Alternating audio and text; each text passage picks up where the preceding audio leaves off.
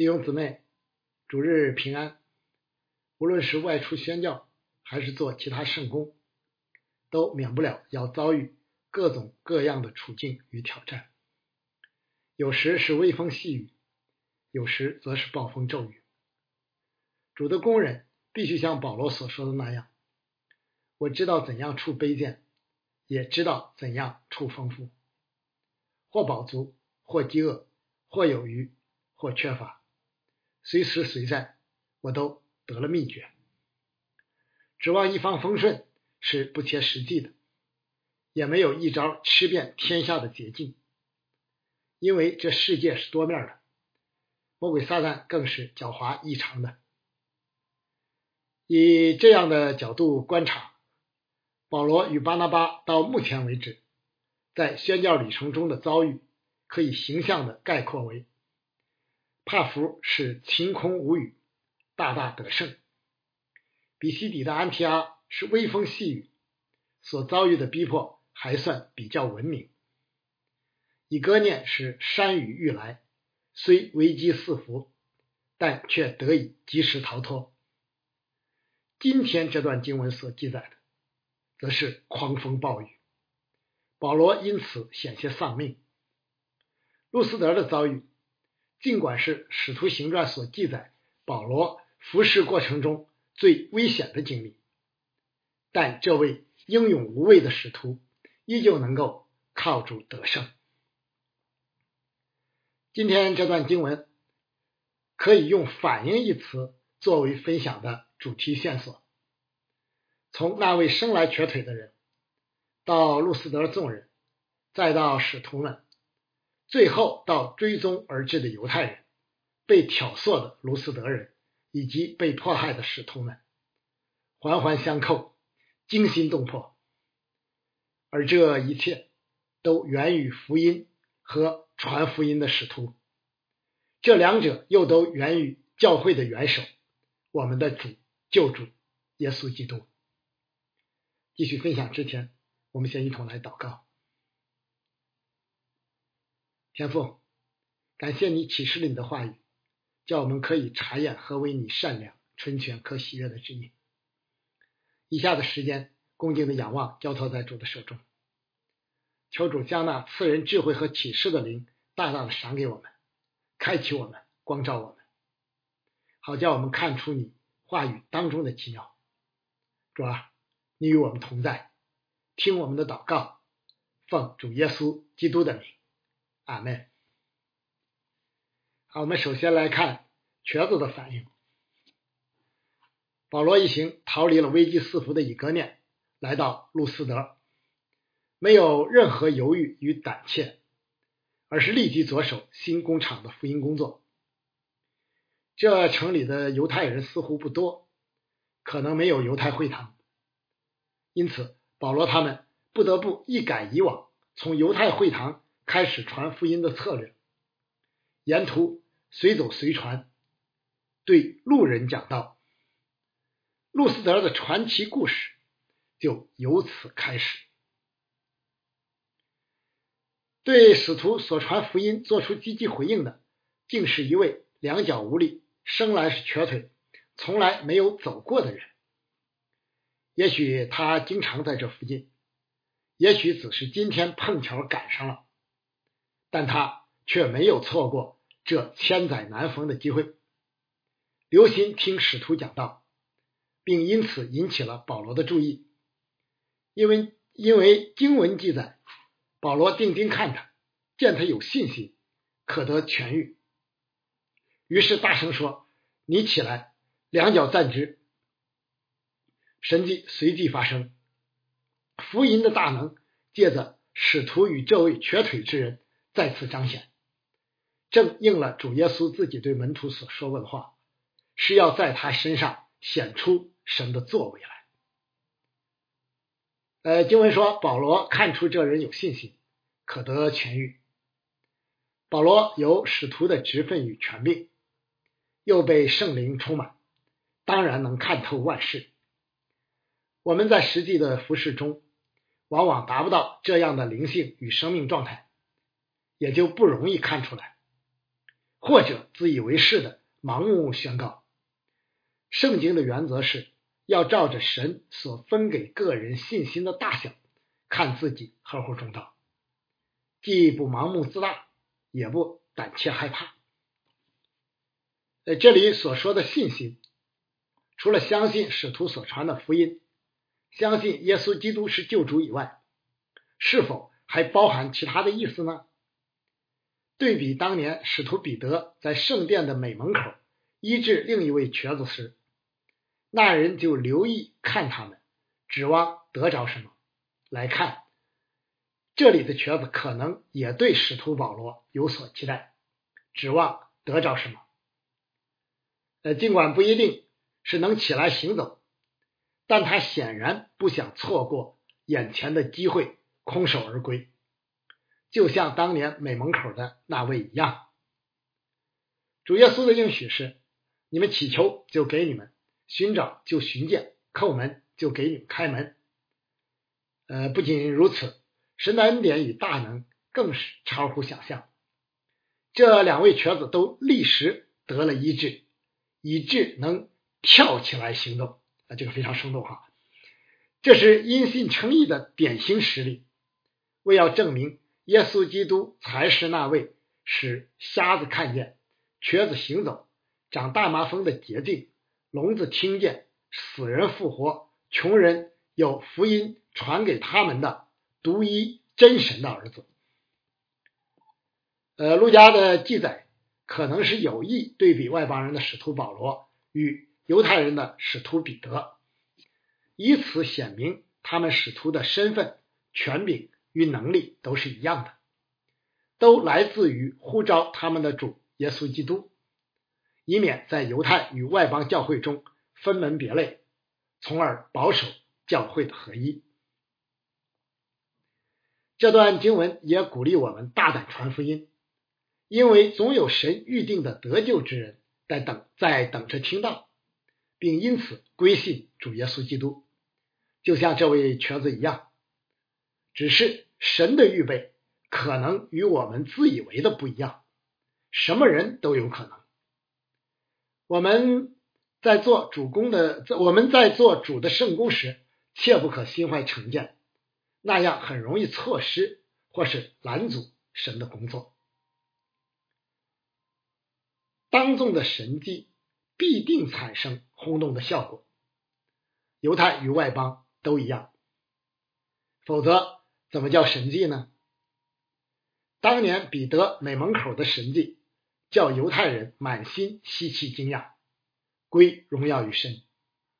现在保罗在路斯德所行的神迹，所产生的效果更是令人惊讶，颇有点空前绝后的味道。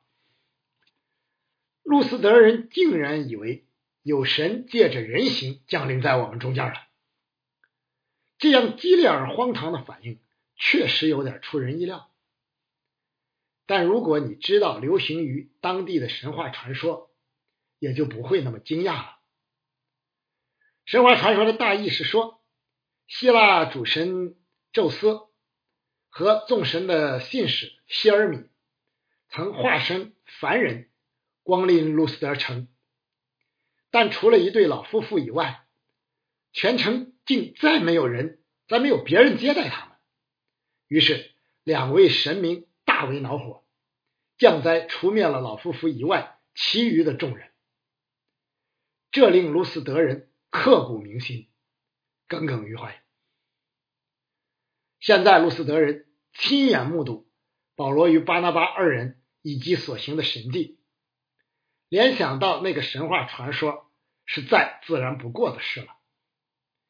呃，大概巴拿巴长得仪表堂堂，保罗则是出头传福音之人。于是众人认定巴拿巴为主神宙斯，保罗则为信使希尔米，两位神明又一次降临了。这可是千载难逢补救的机会，无论如何也不能再次错过。于是全城的人奔走相告，以致连城外宙斯庙的祭司都紧急行动起来，来朝拜他们自以为的神明。为要大显虔诚与热心。呃，由此可见，面对眼前所发生的事，特别是神迹奇事这一类超常规之事，人们总是会依据自身固有的信仰、文化、传统等观念加以解释，并据此作出回应。就像中国人对任何事都流行阴谋论的解读一样，作为对这些因素陌生的外来之人，有时难免会感到困惑不解。呃，为此，宣教培训强调对当地文化、风俗及历史的了解，目的就是为使宣教士能更好的与当地人沟通，从而减少误解，以利于。福音的传播，这同时提醒我们：初到一地开展服饰，若当地人反应强烈，也不要贸然全盘接受，以此沾沾自喜，因为当地人所理解的与你所希望他们理解的可能相距甚远。人为情感与氛围所影响是合乎情理的，但因此被牵引。就不智慧了。愿主的工人能稳行在高处，上常常被圣灵充满，从而可以参透万事。使徒们显然感受到了路斯德人反应的强烈，但由于他们说的是本地吕高尼的方言，使徒们一开始并不知道到底是怎么回事。直到宙斯庙的祭司牵着牛，拿着花圈。要来向他们献祭，使徒们才意识到问题的严重性与危险性。于是，他们也以非常激烈的方式做出回应。按圣经的记载，就是撕开衣裳，跳进众人中间，喊着说：“呃，撕裂衣服是犹太人极度震惊与悲哀的表达。当年大祭司听见耶稣承认自己。”是那当称颂者的儿子基督的时候，曾撕开衣服，因他以为主耶稣说了健忘的话。使徒们此时撕开衣服，却是为路斯德人深陷偶像崇拜的迷信，以致做出向人献祭的疯狂之举而悲哀，跳进众人之中，表明了使徒们企图拦阻众人不要继续犯罪的急切心情，而喊着说。不仅是为拦阻众人，而且也显明使徒们借此机会向在场的祭司及众人宣讲真道，正应了后来保罗吩咐路斯德人提摩太的话：“勿要传道，无论得时不得时，总要专心，并用百般的忍耐、各样的教训，责备人、警戒人、劝勉人。”保罗呃，保罗与巴拿巴的讲道尽管简短，但包含的内容还是比较丰富的。大致有以下几点：一是质问众人为什么做这事呢？从眼前正在发生的事情入手，切入主题，是相互沟通的基本方式，也能自然而然的抓住众人。二是强调使徒们也是人，与路斯德人一样，并不是神明。圣经强调，神是唯一的造物主，世上的一切，包括人都不过是受造物而已，不可能与神等量齐观。外邦人因为不认识真理，故混淆了神人之间的界限，甚至把人抬上神坛，以致犯下健忘与亵渎之罪。保罗与巴拿巴在此。也不提自己使徒的职分，同样是为避免引起误解。三是强调使徒来此的目的，也就是他们正在做的，恰恰与路斯德人所期待的相反，就是为要引领他们通过福音认识真神，从而脱离这一切虚妄，包括路斯德人眼下的所作所为。路斯德人以前不认识真神。陷入偶像崇拜的迷信之中，也是出于神的安排，因为神的时间还没有到。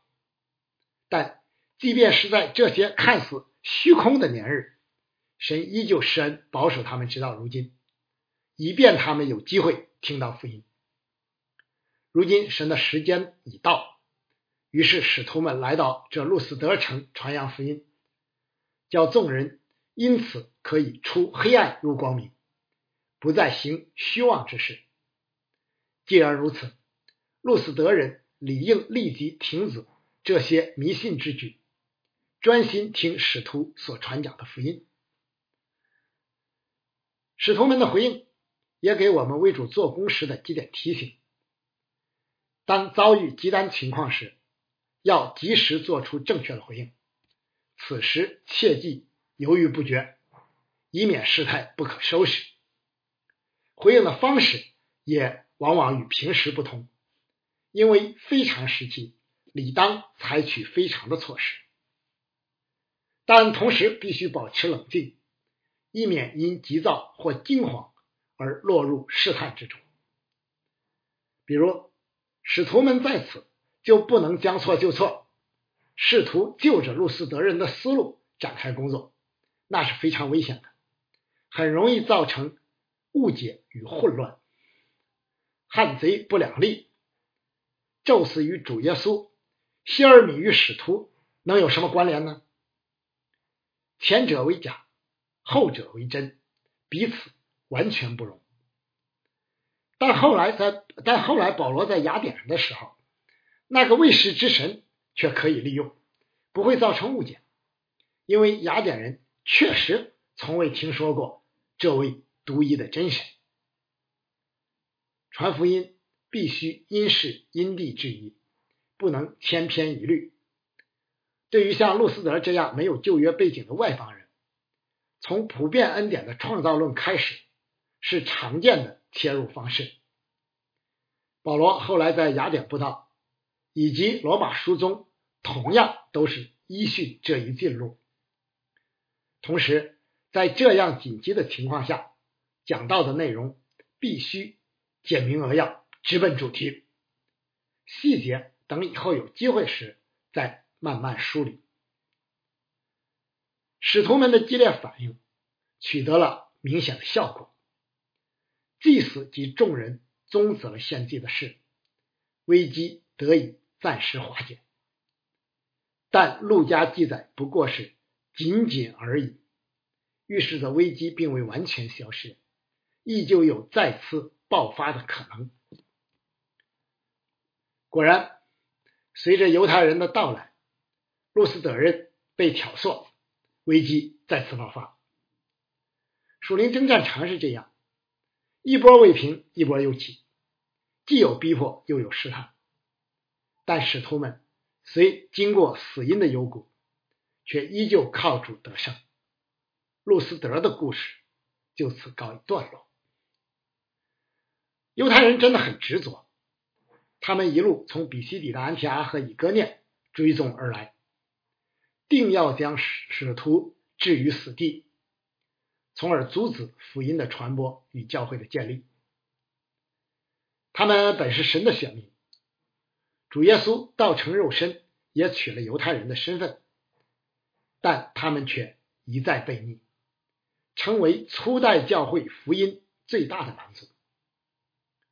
作为外邦人使徒的保罗，一生深受其害，这一次甚至险些丧命。但保罗却从未放弃自己的同胞，甚至愿意为此与主分离，实在令人动容。路斯德人一如既往的狂热，一经挑唆，立即死灰复燃，再次燃起。熊熊大火，只不过这一次是走向了另一个极端。上一次是要把保罗当做神明，这一次却是拿石头要打死他。其实路斯德人这样的反应也不奇怪。保罗和巴拿巴既然坚持自己是人而不是神，就等于让路斯德的祭司和众人再次出丑，因为这一次又错了。可以想象他们退去时的尴尬与怨恨。现在受犹太人的挑唆，又来了帮手，正可以趁机实行报复。于是，邪恶的势力就联合在一起，对使徒保罗下了毒手。由此可见，人心的善变与恶毒。你以为那些高抬你的人是真心对你吗？其实未必，不过是为满足他们自己的私欲而已。你如果不肯与他们同流合污，不能为其所用，翻脸不过就在刹那之间。当年主耶稣有类似的经历，使徒保罗也有，我们同样不可能避免。也许是因为保罗说话灵手，言辞犀利，暴民就拿石头打他，就像当年斯提凡所遭遇的那样。保罗遭遇的迫害非常严重，以致众人都以为他死了。暴民把他拖出城外，意思是弃尸荒野。门徒们却围着他，为他悲伤，并恳切祷告。但保罗见主的时候还远未到，就如传道书所说：“凡事都有定期，天下万物都有定时，生有时，死有时。”因为后面还有许多的工厂等待他去开拓。于是，这位使徒犹如从死里复活一般，竟再次出现在路斯德城里。使徒保罗实在是刚强，令人钦佩。他既不顾身体的疼痛，也不怕暴民的迫害，依然回到城中。这不仅可以兼顾路斯德教会，鼓励他们靠主得胜，而且可以再次向路斯德人见证福音的大能与主耶稣的保守。什么叫万事互相效力？这就是最鲜活的见证注释。无论是宣教还是其他的圣功，都可能遭遇危险，都需要做好付代价乃至寻道的准备。作为宣教士或教会工人或教会领袖，更是义不容辞。当然，生命与事工都在主的手中，时候未到。纵然遭遇危险，但依旧可以安然度过，就像保罗这次一样。保罗与巴拿巴的路斯德之行绝非突然，当他们离开时，留下了门徒，路斯德的基督教会得以建立并初步坚固。这其中就包括后来成为保罗亲密同工与属灵儿子的提摩太。保罗在本次旅行的回程以及后来的宣教途中，也多次造访此城。最后，我们以使徒保罗写给罗马教会之信中的一段话结束今天的正道。这既是保罗自己服侍的感受与写照，又是给历史历代为主做工之圣徒的劝勉。更是主对其仆人的期望。愿我们一生忠心，无论身处怎样的环境。即使这样，还有什么说的呢？神若帮助我们，谁能抵挡我们呢？神既不爱惜自己的儿子为我们众人舍了，岂不也把万物和他一同白白的赐给我们吗？谁能控告神所拣选的人呢？有谁有神称他们为义了？谁能定他们的罪呢？有基督耶稣已经死了，而且从死里复活，现今在神的右边，也替我们祈求。谁能使我们与基督的爱隔绝呢？难道是患难吗？是困苦吗？是逼迫吗？是饥饿吗？是赤身露体吗？是危险吗？是刀剑吗？如经上所记，我们为你的缘故，终日被杀，人看我们如将宰的羊。然而，靠着爱我们的主，在这一切的事上，已经得胜有余了。阿门。我们一同来祷告，天父，感谢你借着这段经文向我们说话。从前所写的圣经都是为教训我们写的，叫我们因圣经所生的忍耐和安慰，可以得着盼望。主啊，感谢你拣选我们，赐我们意向，使我们能够在这个世界上为你做工。主啊，你也应许我们，靠着爱我们的主。在这一切的事上，我们都可以得胜有余。